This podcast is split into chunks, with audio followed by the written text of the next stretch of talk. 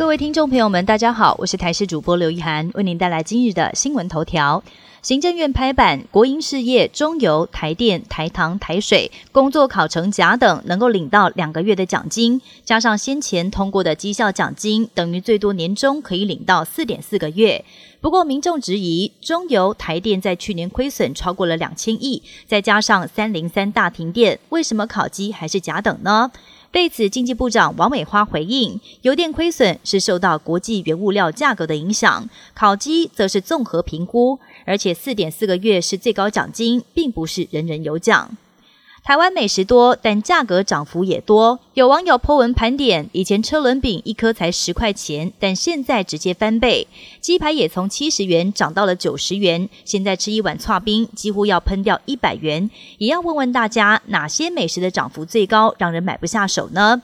有好多网友都点名鸡排，直呼现在的鸡排实在是卖的有够贵。而回顾两千年时，鸡排加珍珠奶茶的套餐也才五十元铜板价。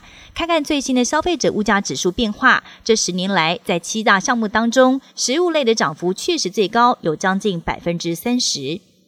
最夯的一六八断食法是近几年所兴起的减肥方式，但有不少人疑惑，为什么有些人一六八特别有效，但自己却连一公斤都没有瘦呢？对此，减重医师分析，一六八要成功，有两个地雷不能踩，分别是在可进食的八个小时内不能够疯狂乱吃，以及早餐千万不能跳过。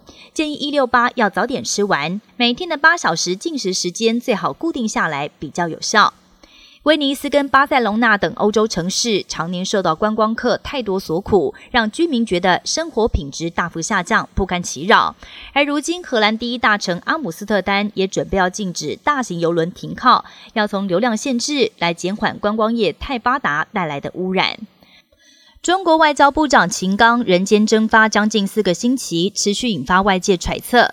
他上一次公开露面是六月二十五号。秦刚的消失打乱了各国访中计划，英国外交大臣跟澳洲总理的访中行程都有可能因此往后再延。而根据外媒的报道，要是秦刚被撤换，可能会由副部长马昭旭来接任。他在二十一号将会代替秦刚出席金砖国外长的线上会议。毒品泛滥正侵蚀人类的未来，而一些环境科学家也担心毒品可能对海洋生物造成影响。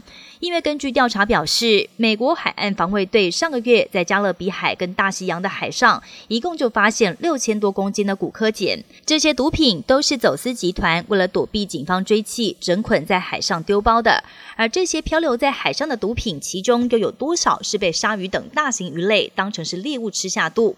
海洋生物将毒品吃下肚会有什么样的反应？甚至可能对人类形成反扑，这些都是科学家想要解开的谜团。